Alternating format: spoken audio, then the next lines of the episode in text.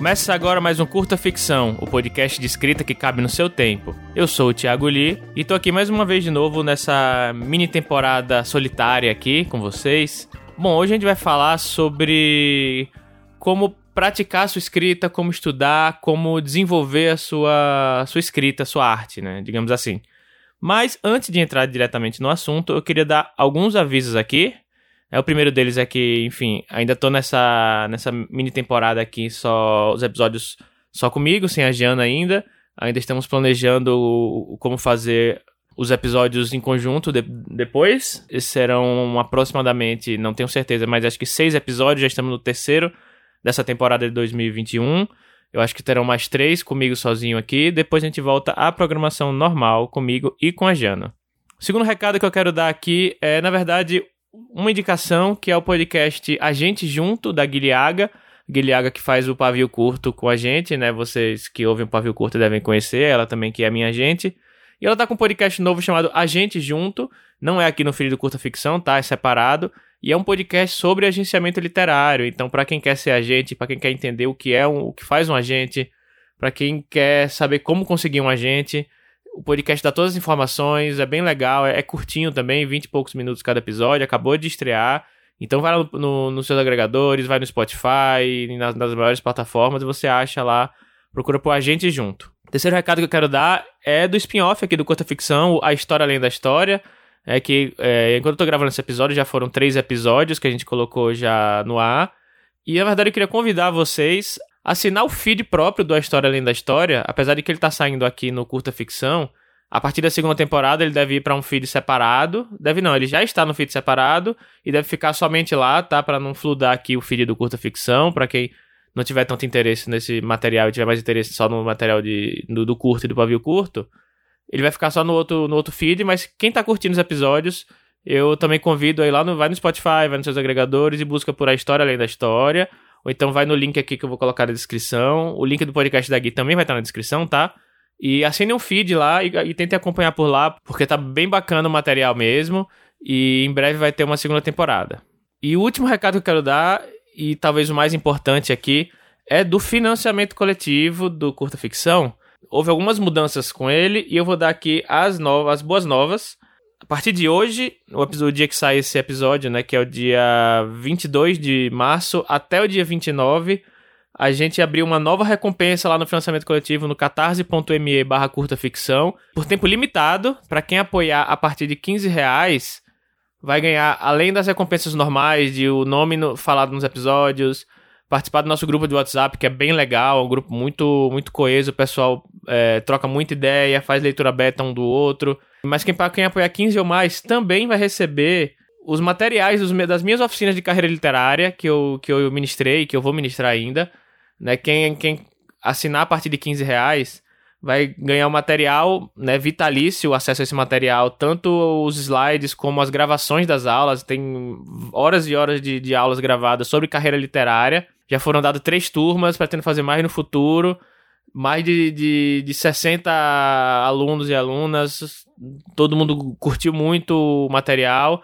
Então, você com 15 reais ou mais, você tem acesso a esse material para poder assistir quando, quando quiser. E nos próximos cursos, nas próximas oficinas que eu for ministrar, vocês vão ter 50% de desconto. Só essa semana, do dia 22 a 29 de março de 2021, vai estar tá 15 reais lá no catarse.me barra curta ficção. Assinem lá nossa, nosso de assinaturas. Quem não tiver é, é, condições e, quiser apoiar com menos, né? A gente tem a partir de 5 reais, né? 5 reais você já, já consegue apoiar a gente, 10 reais você já tá lá no nosso grupo do WhatsApp. Essa nova recompensa de ter acesso ao curso e desconto nas próximas turmas. E por que a gente tá fazendo isso agora? Bom, é, a gente tá abrindo aí mais essa, essa etapa aí do Catarse, porque, bom, a gente tem muito material sobre escrita que a gente está publicando. Tem o Curta Ficção quinzenal, o Pavio Curto, que é quinzenal também, o A História Além da História, que a gente está com a primeira temporada e possivelmente vai abrir a, a, a, segunda em breve. E isso demanda muito tempo nosso, né? Além das oficinas que eu tô, que eu tô ministrando também. É muito, muito trabalhoso tudo isso que a gente faz. A gente faz isso com carinho, a gente faz isso com todo amor. E a gente tá tentando terceirizar algumas, algumas alguns trabalhos, como por exemplo, edição dos episódios do Pavio Curto, que são trabalhosos. E o financiamento coletivo nos ajuda justamente com isso. A gente está fazendo um teste agora com o editor no Pavio Curto, é o AJ Oliveira lá dos trabalhos, ele vai começar a editar o Pavio Curto por enquanto. Né? A gente ainda não tem suficiente para manter ele como fixo. Contamos com vocês, né? Quem puder nos ajudar, a gente é, é infinitamente grato a isso. E vai estar tá as metas todas lá no Catarse, lá você vai poder ver se a gente vai estar tá batendo as metas ou não. Se a gente conseguir bater, bater a terceira meta, a gente consegue manter o AJ como editor fixo do Pavio Curto. E a gente consegue trazer mais conteúdo para vocês e, e mostrar ainda mais do mercado editorial, mostrar ainda mais do, do que é ser escritor, ser escritora e ser profissional do mercado editorial aqui no Brasil. Bom, e vamos então ao, ao, episódio de vez, né? Peço desculpa aí pelo começo, mas é que era um recado muito importante que eu queria dar. E vamos falar sobre como estudar, como praticar a sua escrita, né? Primeiro, ninguém nasce sabendo escrever, né? Isso é, isso é óbvio. E há muita discussão sobre se a escrita é um talento inato ou é algo que é desenvolvido conforme o tempo, né? Conforme a prática. Bom, que, é, que se desenvolve com a prática, isso é, isso é óbvio, né? Isso é, isso está claro para todo mundo. Isso não é novidade. Com relação à questão se é um talento ou não, bom, isso aí não sou eu que vou saber responder. Se existe alguma coisa que. afinidade, ou seja lá o que for que vocês queiram chamar de talento ou não. Inclusive, se existe talento ou não, não importa. O que importa é se você está ouvindo isso aqui, isso é uma grande chance de que você quer desenvolver sua escrita. E se você tem talento ou não, tanto faz. O que importa é que a gente pode desenvolver nossa escrita através de, de várias maneiras. E lembrando que quando a gente fala de desenvolver a escrita, ah, putz, ter textos melhores, textos com mais qualidade, mas o que é um texto melhor? O que é um texto com mais qualidade? Bom, não existe um fator único e objetivo que julgue a qualidade literária de uma obra. Vai depender de contexto sociopolítico, vai depender de localidade, vai depender de público-alvo, vai depender de vários fatores, né? Então, o que para uma pessoa pode ser uma obra-prima, para outra pode ser uma, um grande lixo. O que é importante é a gente entender quais os nossos parâmetros, né, pelos quais a gente vai, vai balizar a nossa escrita e que não adianta você colocar e falar, olha, meu texto ele é uma obra-prima, ele tem qualidade e alguém te mostrar uma outra perspectiva, uma outra visão que fala, olha, seu texto ele peca nesse sentido aqui e você não aceitar uma, uma crítica, por exemplo, né? Então é muito importante você entender que o, o, um livro existe num contexto e que, tirado desse contexto, ele pode ser aclamado ou criticado, né? Não sei se me fiz entender aqui, mas o que eu quero falar é que existem várias coisas que você precisa pensar ao construir seu texto, não simplesmente um fator único. Tá, mas aí como é que, como é que eu posso desenvolver a minha escrita? Como é que você pode desenvolver a sua escrita? Bom, existem vários, várias formas, né? A primeira delas, por exemplo, é a sensibilidade criativa. E o que seria essa sensibilidade criativa? Basicamente, você consumir diversas formas de arte, diversas formas de cultura, literatura e conseguir entender, raciocinar em como aplicar isso na sua escrita, na sua ficção. Então, se você observa o mundo ao seu redor, você consegue obter inspiração e identificar como você pode colocar isso na ficção. Aí isso envolve você ler bastante, você ver filmes, ver séries, você ver outras obras de arte diferentes da que você produz. Então, se você escreve fantasia, não adianta você só ficar lendo os, os grandes nomes da fantasia e achar que isso é o suficiente para te inspirar. Eu, por exemplo, eu escrevo bastante fantasia, bastante ficção científica, mas uma das coisas que eu tenho mais lido atualmente é não ficção, é biografia, são textos até jornalísticos, porque muitos desses textos eles me inspiram novas, novas formas de pensar e novas formas de usar a linguagem, a língua portuguesa, né, que é o objeto da criação do escritor, para usar essa linguagem, essas formas de, de, se utilizar a linguagem com os elementos da, da fantasia, da ficção científica.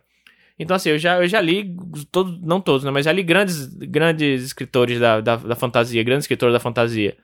Né? Então, se eu ficar só, só lendo mais fantasia, eu vou ter um grande conhecimento muito profundo de elementos fantásticos, de como usar elementos fantásticos, mas não, talvez não da linguagem, talvez não de outras estruturas narrativas. E não é isso que eu quero pra minha escrita. O que eu quero pra minha escrita é tentar juntar várias, várias referências diferentes numa coisa só. Então, inclusive, até música, no, na, na, oficina, na oficina que eu, que eu dou, inclusive fazendo um adendo, esse material, o, o, que eu tô falando aqui também faz parte, é um dos, é um dos slides da, da oficina que eu dou, de carreira literária. Consegui fazer até em um dos slides uma, uma analogia entre música e escrita. E foi bem legal porque foi um exercício bacana sobre como. Imagina como é que um, um músico pensa na hora de estruturar a música dele, na hora de criar a música dele, né? E, e como é que um escritor faz essa mesma, essa mesma tarefa. Isso foi bem legal para poder as pessoas, a gente pensar em como buscar informação, inspiração em outras, em outras áreas e trazer para nossa escrita. E os, observar esse mundo ao redor, né? Como eu falei, não, não apenas consumir arte, mas observar a vida real mesmo, né? Então, o mundo ao redor e eventos históricos, né? Por exemplo, obter inspiração. Né? Eu dou o exemplo do próprio George Martin, que ele, o Game of Thrones, né? As Crônicas de Gelo e Fogo, são baseadas, inspiradas fortemente na Guerra das Rosas, né? Então tem a família, os Stark e os Lannister, e, e são equivalentes aos York e os Lancaster. E obviamente que não é, não é ele não, não, copiou e colou uma coisa na outra, mas você consegue identificar claramente as, as inspirações. E isso é bem, isso é bem sintomático, né? Isso é mostra como ele conseguiu pegar inspiração em, em, eventos históricos para a história dele. Imagina só que louco seria, por exemplo, você criar uma história né, em mundo fictício, em, em mundo secundário, mas inspirado na Guerra de Canudos, por exemplo. Tem como você buscar inspiração nesse tipo de coisa, tanto em obras como na vida real, para poder criar suas obras, né? E o segundo ponto aqui que eu queria falar de como você praticar e estudar sua escrita é domínio da língua portuguesa. E quando eu falo teu domínio da língua portuguesa, não é apenas né, estudar ortografia, estilo, gramática, né? Apesar de que isso é muito importante, né? Ter uma boa gramática em casa. Inclusive, ler grandes autores nacionais que utilizem muito bem a linguagem, a língua portuguesa em suas histórias, né, para você saber identificar, não apenas dominar a língua, mas saber da forma que usar elas, né? Pois quanto mais você se domina, melhor você utiliza. Então, por exemplo, saber que você está exagerando na voz passiva, por exemplo, saber quando é que você coloca uma aqui, ah, putz, aqui deveria ser uma conjunção adversativa, que deveria colocar para poder dar mais coesão à minha frase. Sabe, esse tipo de coisa, né? Se você dominar, você consegue primeiro conscientemente fazer essas, essas melhorias no seu texto, até uma hora que isso se torna natural e, e apenas flui naturalmente. E eu também não, também não quero falar que aqui, ah, putz, ah, então se eu não sei muito bem gramática, então eu tô fora do, sabe, eu não vou saber escrever bem. Não é bem assim. É, existe, existe, obviamente, uma grande barreira, principalmente é, educacional e cultural aqui no Brasil, né, no, no país que a gente vive, e esse não é o único fator né, de sucesso, até porque é muito comum a gente querer usar a linguagem rebuscada no texto e acabar sendo um texto maçante, sendo um texto até às vezes é, incorreto gramaticalmente, porque um texto rebuscado não significa um texto bom, um texto correto.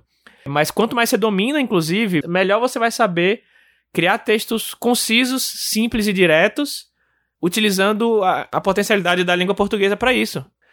Eu vejo muita gente que lê textos que parecem rebuscados, mas às vezes são só textos que são traduzidos e aí por isso eles parecem um pouco mais alienígenas pra gente do que a forma como a gente escreve rotineiramente.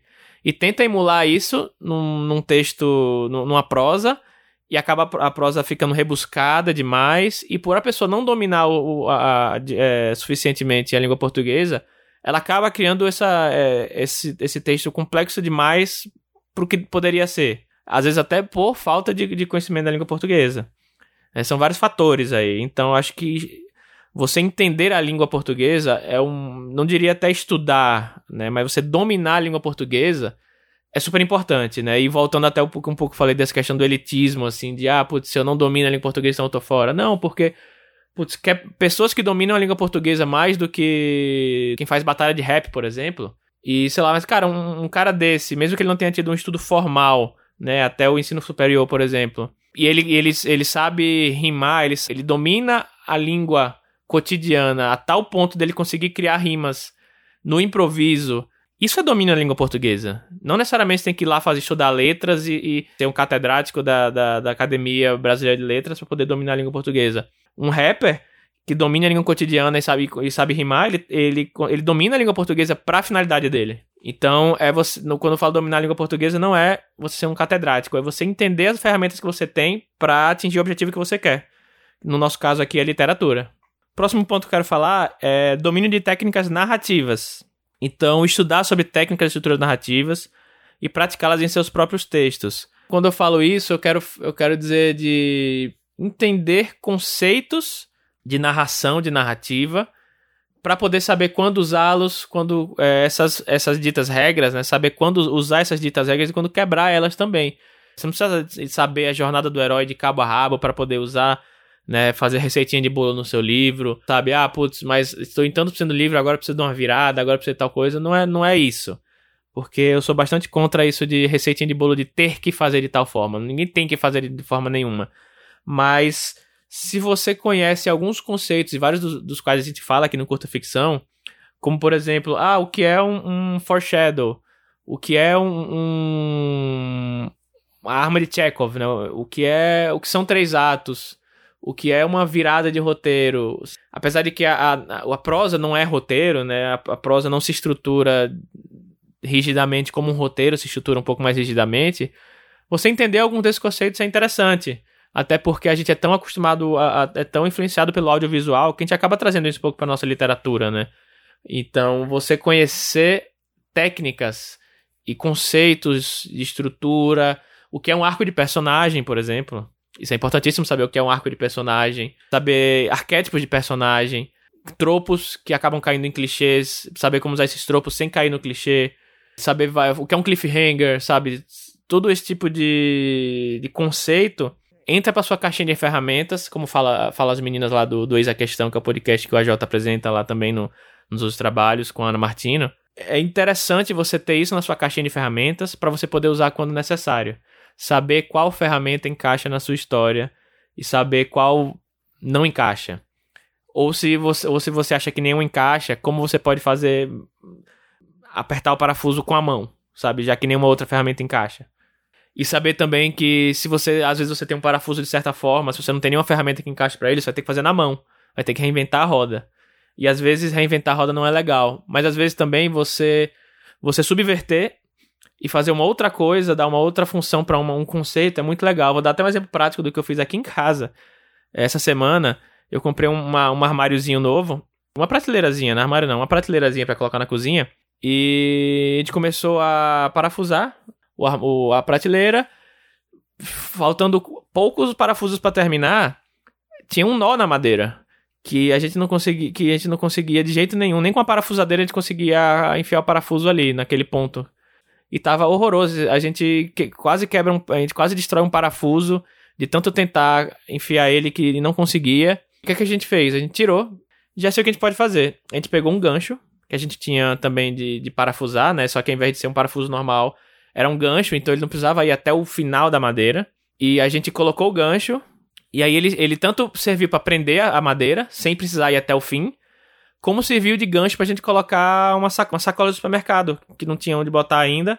Então a gente prende nesse, nesse ganchinho uma sacola do supermercado para ficar fácil pra gente pegar toda vez que precisar ir no mercado. Então a gente viu que não tinha ferramentas né, suficientes para resolver aquele problema. A gente criou a nossa própria. A gente pegou uma outra ferramenta e ressignificou ela para aquela situação.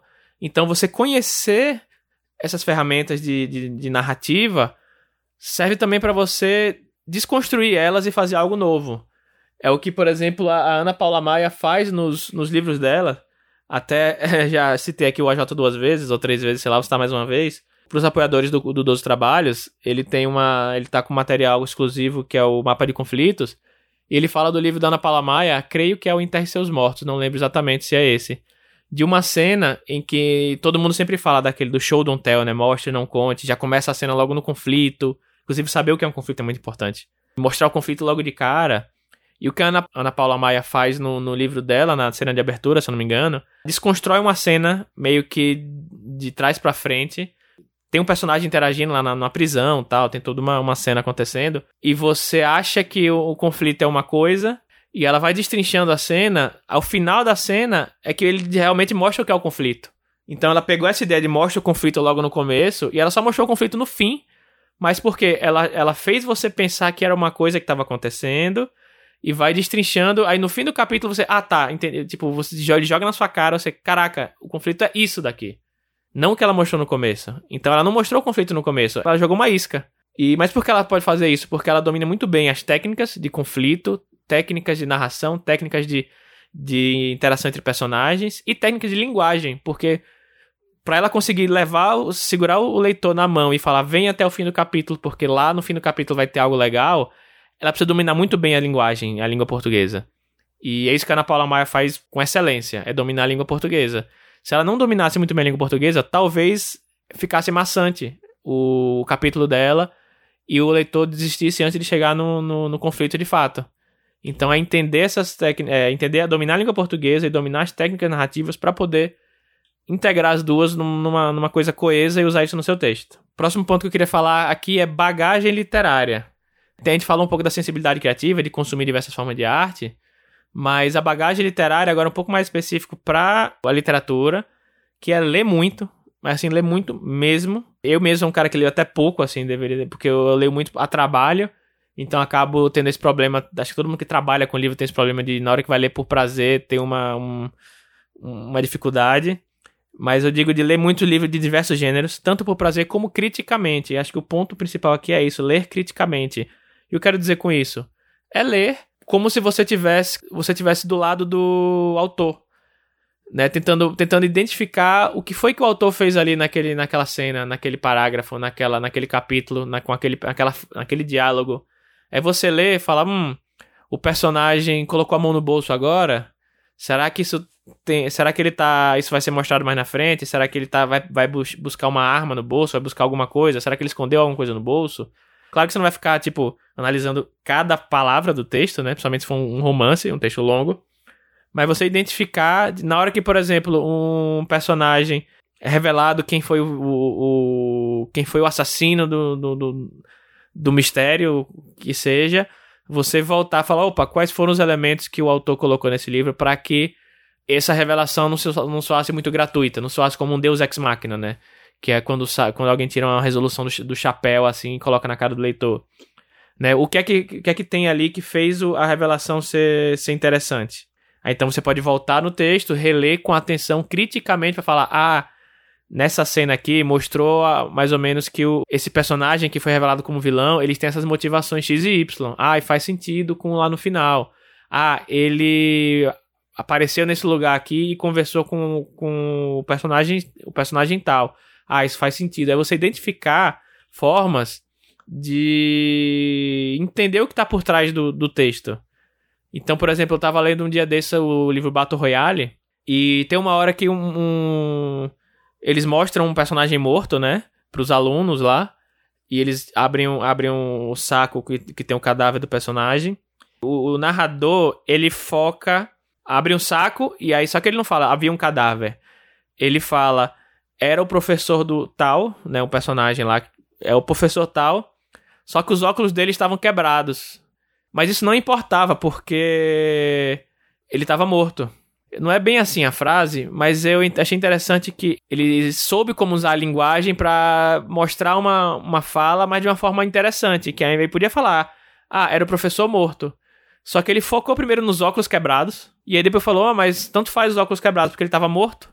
Ele jogou, ele fez uma brincadeira de, de linguagem aí com, com o leitor para deixar a narrativa dinâmica, para deixar a narrativa mais interessante, não só falar, olha, tinha um cara morto aqui e parte a próxima descrição.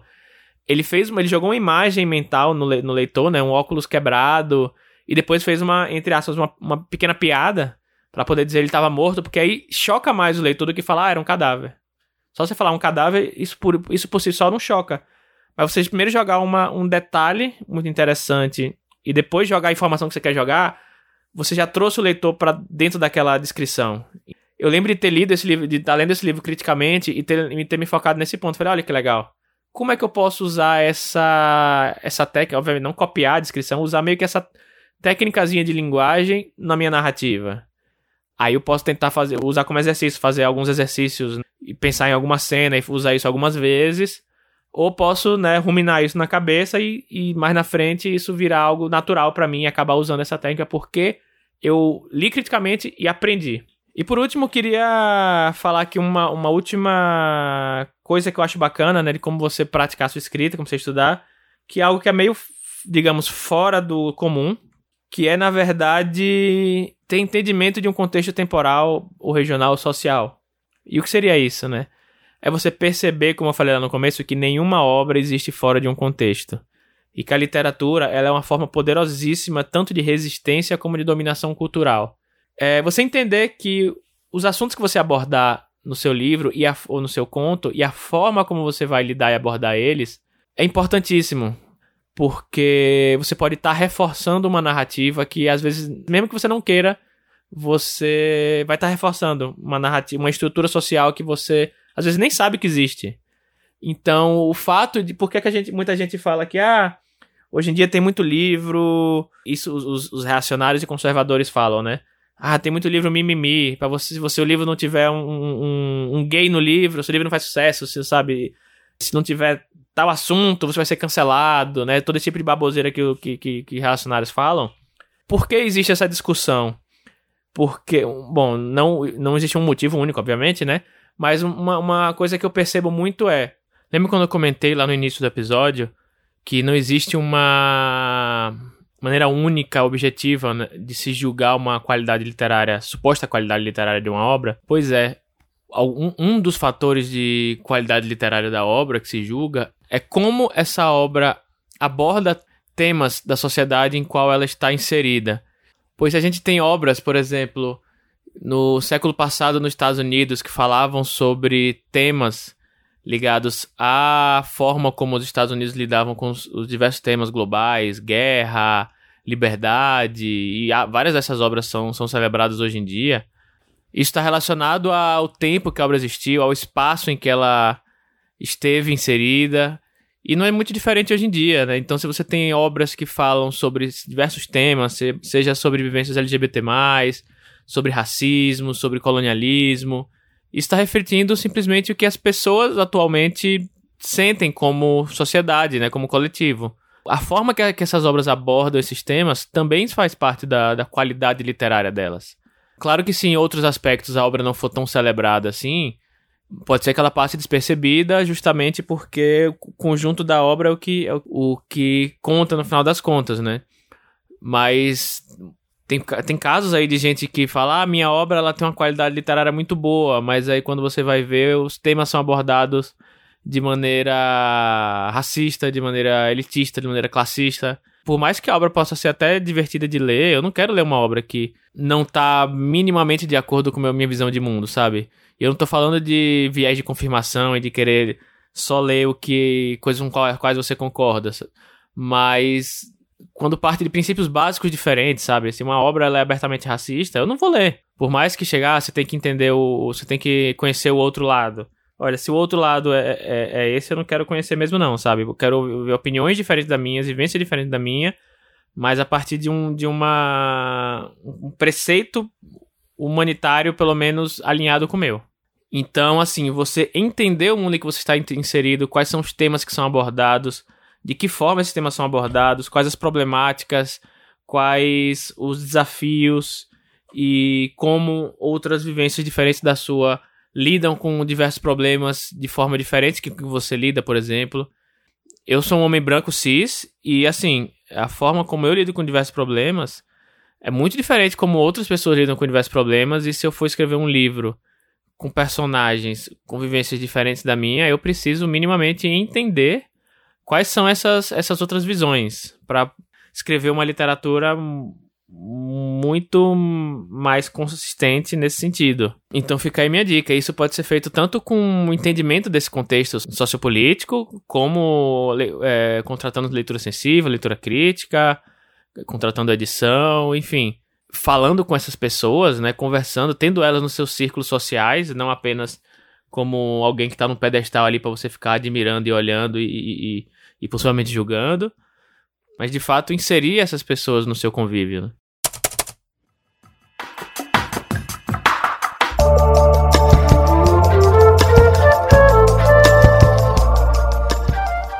E acho que é isso, gente. A gente chegou ao fim do episódio. Conta pra gente aí como é que você faz para desenvolver sua escrita, quais aspectos da escrita você gosta de desenvolver mais. Não esquece de apoiar a gente lá no catarse.me barra curta ficção, como mencionei. A partir de 5 reais você pode ajudar até 15. Lembre, até dia 29 de março só que tá essa promoção, tá? Vocês vão ter acesso a todo o material das oficinas que eu, que eu dei e que eu vou dar ainda, além de desconto. Para fechar agora o, o, episódio, né, um agradecimento especial para todos os apoiadores do nível novela em diante, que são eles. Ailton Borges, Alessandra Silva Rocha, Alan Saldanha Vital, Amanda Pavani, Amanda Pina, Amanda Silva Martins, Ana Lúcia Merege Correia, Ana Rushi, Ariel Aires, Brina Gentil Rezende, Bruno Miller, Caio Henrique Amaro, Camila Piva, Carolina Vidal, Caroline Fronza, Conta Histórias, Danilo Henrique, de Toledo, Diano Passi, Ednei Antônio Bruscajimpim, Elvis Rodrigues, Fabiana Ferraz Nogueira, Fábio Brito Teles, Fernanda Castro, Gleison Cipriano, Israel Santos Pinho, Jefferson Alberto Ferreira, Jonathan Marques, Jonas Furtado Dias, Lucas Brito Silva, Lucas Rafael Ferraz, Kian Jali, Luiz J. Lune Walker, Max Leite, Nikellen Viter, Nessa Guedes, Olivia Melo Lober Ferreira, Pacha Urbano, Rafael Andrade, Renan Bernardo, Renan Santos, Ricardo Balbino de Souza, Rubens Travassos Augusto Filho, Samuel Mucat, Santiago Santos, Simone Paulino, Thaís Messora e Tiago Ambrosio Lage. Então, nosso muito obrigado a todo mundo e a gente se vê no próximo episódio daqui a 15 dias. Muito obrigado a todo mundo. Até a próxima.